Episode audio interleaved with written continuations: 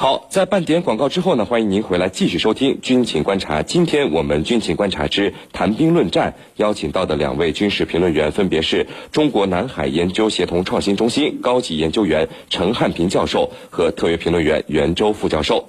我们呢，一起来关注到另外一条消息：中国空军近日向外界主动披露，空军红箭二零一八体系对抗演习二十三号在西北拉开序幕。这是中国空军全面推进新时代练兵备战开展的大规模的练兵活动。红箭演习呢，是中国空军体系训练的高端平台。今年的演习中还首次增加了成军来模拟第三方参演。我们呢就和您一起来关注到今年红箭二零一八军演的相关情况。袁教授，中国空军的军演中，红箭演习被称为体系训练的高端平台。那么，空军演训活动。高中低端演训平台是如何来划分的呢？分别有什么不同？给我们先介绍一下。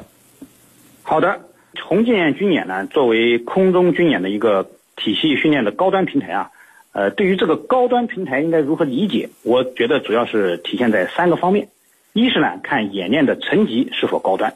红箭军演，那么不仅是战役战术级的行动，那么它的行动呢，呃，主要演练的是夺取制空权、远程精确打击。那么这样的战略性行动，或者叫带战略性性质的战役战术行动，呃，相对来讲呢，那些呃仅仅是战役战术级层面的演练呢，则可视为中端或者是低端的演练平台。比如说，我们的这个空军初级指挥院校每年毕业学员进行的这种毕业的综合演练，那么它主要是演练空中基本军事技能的。那么这。呃，应该可以视为一个比较低端的演练平台。那么它和这种红箭军演可以说形成了明显的高差。那么第二呢，就是看演练形式是否高端。呃，军事演习啊，就形式而言，可分为实兵对抗演练、实兵实弹演练、兵棋推演等形式。那么这几种形式实际上在红箭军演中都有所体现，特别是实兵对抗演练，那么是我们军事演习中的最高形式。那么这是。红箭军演的一个典型形式，那么所以说呢，它是一个高端的平台。第三呢，就看演练要求是否高端。呃，红箭军演作为我们空军最高规格的军演，那么它的要求是非常高的，特别是实战化的要求，呃，可以说是典型的要像打仗一样训练。那么为了以后呢，像训练一样打仗，那么应该说啊，体现了军事演习实战化的最高要求，是典型的高端的体系训练平台。呃，是您。好的，那陈教授，今年的红箭军演在红蓝两军对抗的基础之上，又增加了一个成军，成字的成啊，来模拟第三方参演。这个第三方模拟的是什么呢？其他国家的空军演习中是否有这样的一个第三方演习的角色出现呢？请您给军迷朋友们介绍一下。嗯，刚才袁老师介绍了红箭演习啊，它作为我们空军体系训练的一个高端的平台。它是新时期提高体系作战能力的一个有效的途径。那么这一次，我们增加了一个新的参与方，就是第三方。那么除了过去传统的红蓝，大家都知道的红军和蓝军，那么还有一方就是成军成色的。那么为什么要加入这样一个呃第三方呢？首先我们要分析一下啊，这个第三方是还是我们红箭二零一八这种军演啊，还是？呃，首次这个红箭系列的军演首次出现第三方。那么在外军有没有出现过？外军因为经常它有各种各样的协同作战，它有友军有盟军，外军呢这种第三方也是有的。那么我们这次首次出现的第三方呢，的确是让大家感到非常的新鲜，特别是第三方还首次增加了陌生地域的长途奔袭、大规模的空投空降等一系列。贴近实战的科目，那么就更加具有现实意义了。那么这一次第三方的参演，我们来通过通常的军演来进行这个分析。如果说是友军，那么也就是说除了敌我之外，还有第三股力量，就友军的出现。友军的出现，我一定要演练我协同作战的能力，相互间的攻防转化，那么包括空战。包括它背后的不同机兵种的这一种磨合，而且还要通过复盘来研究改进作战样式。所以呢，这个如果是友军化，主要是要演练协同作战；但是如果说突然又来了一支敌军，或者说第三方的力量，那么这里头就是要强化我们应对战场突变的能力，就突然发生的事情，突然出现的第三股力量，那么这个时候就要确保我们打得赢，在任何背景下的一场战争。总而言之，这是一种全方位的能力的培养。对空军来说呢，从它的编队起飞到低空飞行、超低空姿态，向数百公里的。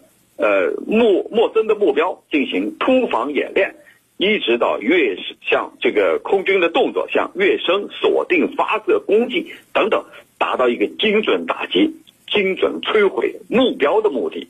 在十九大报告里头，要求我们军队一切工作都必须坚持战斗力的标准，向能打仗、打胜仗聚焦。而红箭二零一八，它恰恰鲜明的体现了这个导向。主持人。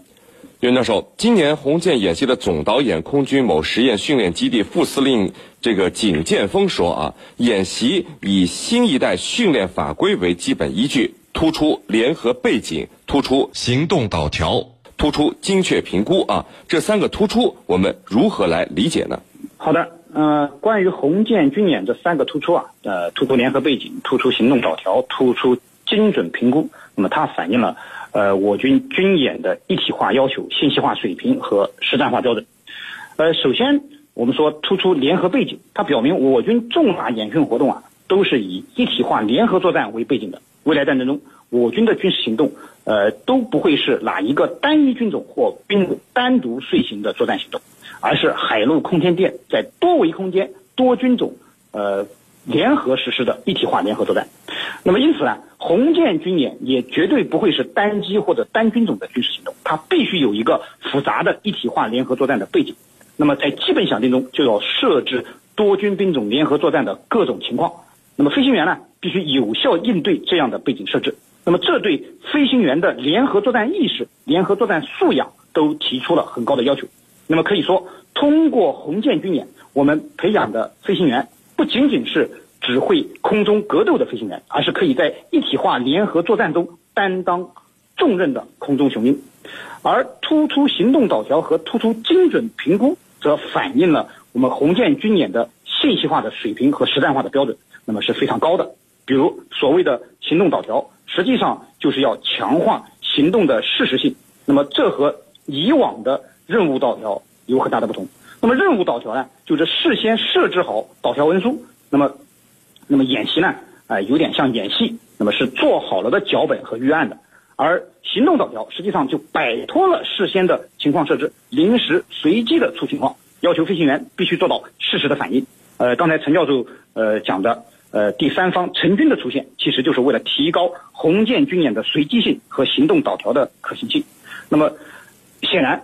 呃，这要求红箭军演在物质基础上必须有高度信息化的装备，那么而我们的飞行员也必须有实战化的训练水平，否则很难完成这样的任务。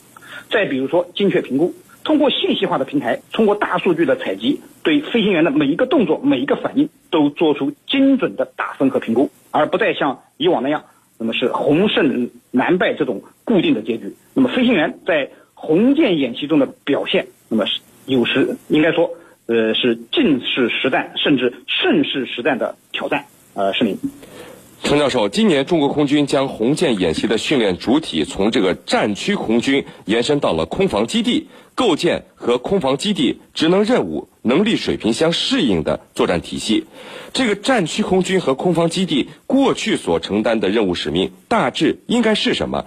构建这样一个新的作战体系和过去相比又会有什么不同呢？嗯，好的，这个我们组建了藏区的空军，就是着眼于应对国家安全威胁，能够有效的履行我军使命任务的迫切需要。空军呢，它将以新的视野和担当，肩负起党和人民赋予的重任。那么，所谓的战区空军，其实就是原来的军区空军。那么，从结构上来讲是这样的，但是从职能上，从指挥体系上。那么和过去是肯定不一样的。那么这次在红箭二零一八当中出现了一个新的名称，什么名称？空防基地。其实空防基地这个概念在红箭二零一七演习的时候，也就是说去年演习的时候就已经出现了。当时呢，只不过是刚刚新组建的空防基地，也就是说是由空军新组建的空防基地。当时的媒体报道呢，呃，它是用基地或者叫空防基地，也叫区域空防基地。那么我们从这个名称上来看，从藏区空军要把它的训练主体要延伸到空防基地上，也就是说。藏区空军很有可能它就是一个指挥机构，而空防基地呢，更多的是承担实训任务的，就是构建和空防基地的职能任务能力水平相适应的作战体系。它的要素就是融合这个作战体系集成、畅通高效的这个战令、畅通高效的优势。在去年的红箭二零一七当中啊，就是在部队遂行任务当中。得到了很好的体验。那么旅基地旅建制，我认为更好的就是一种落实由藏区空军下达战令的一个实体单位，也就是说，具体落实的是由基地来负责的。那么藏区空军它是一个承上启下的一个机构。那么在调整之前和调整之后，显然它的任务职能还有呢体系建设是完全不同的。主持人。好的，非常感谢我们的两位军事评论员今天给我们带来的精彩解读，谢谢两位。深入军情一线，直击世界风云，军情观察。好的，接下来呢，进入到网友谈兵环节，看看我们的军迷朋友们在网上都给我们的评论员们提出了哪些问题。大家可以在各大手机应用市场下载大蓝鲸 APP，在大蓝鲸社区是您的朋友圈里来提出您的问题。陈教授，有军迷朋友问啊，呃，总听您的解答，我们知道了韩军的战时指挥权是由美军来指挥的，但是同时，美国的盟友为什么日本却能够指挥自己的自卫队呢？这里头啊。我觉得有一个根本性的区别是什么呢？就是日本的自卫队它不是军队，它是一个自卫性质的一个承担自卫任务的一个呃武装力量，而不是像韩国的是一个军队。这里是一个本质的区别。那么你既然韩国是军队，那么你军队里头它有军事作战权，可是，在日本自卫队里头，他没有这个权利，你只有自卫的权利，没有军事作战权。尤其是主动交战的权利是没有的。那么这里头它是有个本质的区本质的区别。韩国的战时指挥权，那么由美国来承担，而日本呢，它本身它不是军队，它是自卫队。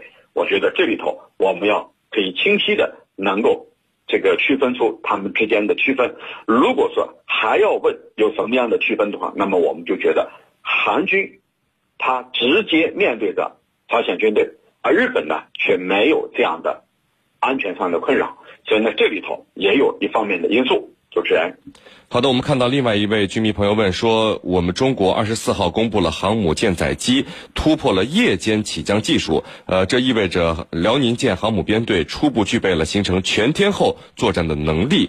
呃，想请教程教授，我们的舰载机飞行员还有哪些短板是需要去刻苦训练的呢？嗯。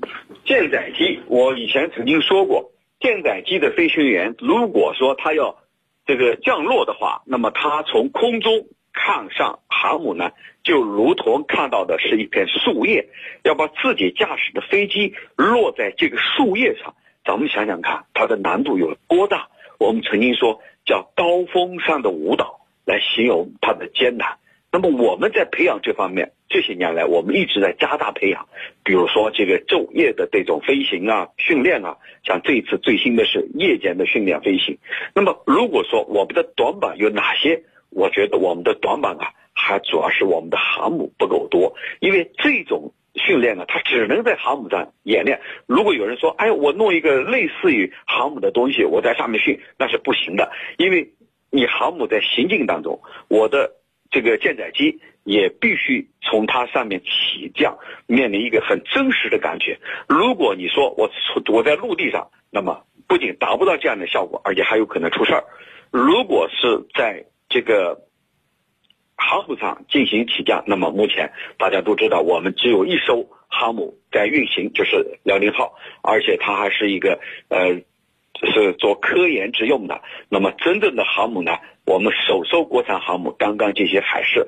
如果说我们有了两到三艘航母，这样的话，我们的飞行员就会轮换进行飞行训练，我们训练的强度也会上来。所以呢，我觉得如果说有什么短板，就是我们的航母呢还不够多，是我们培养飞行员、舰载机飞行员的训练的这个地方还不够多。如果说航母多了，那么我们训练的场所自然也就多了。那么对我们机这个舰载机的飞行员的数量的积累，自然它是一个推动的作用。那么美国同样的情况，美国就不一样了。美国它的航母很多，它可以在在这方面进行培养和训练，那么它的数量自然也是比较多的。就这样。好的，非常感谢中国南海研究协同创新中心高级研究员陈汉平教授为我们带来的精彩解读。谢谢陈教授。不客气，主持人，大家再见。纵论天下军情，解析兵道玄机，军情观察。好的，因为时间的关系呢，今天的军情观察到这里就结束了。是您代表编辑赵晨，感谢您的收听，我们明天见。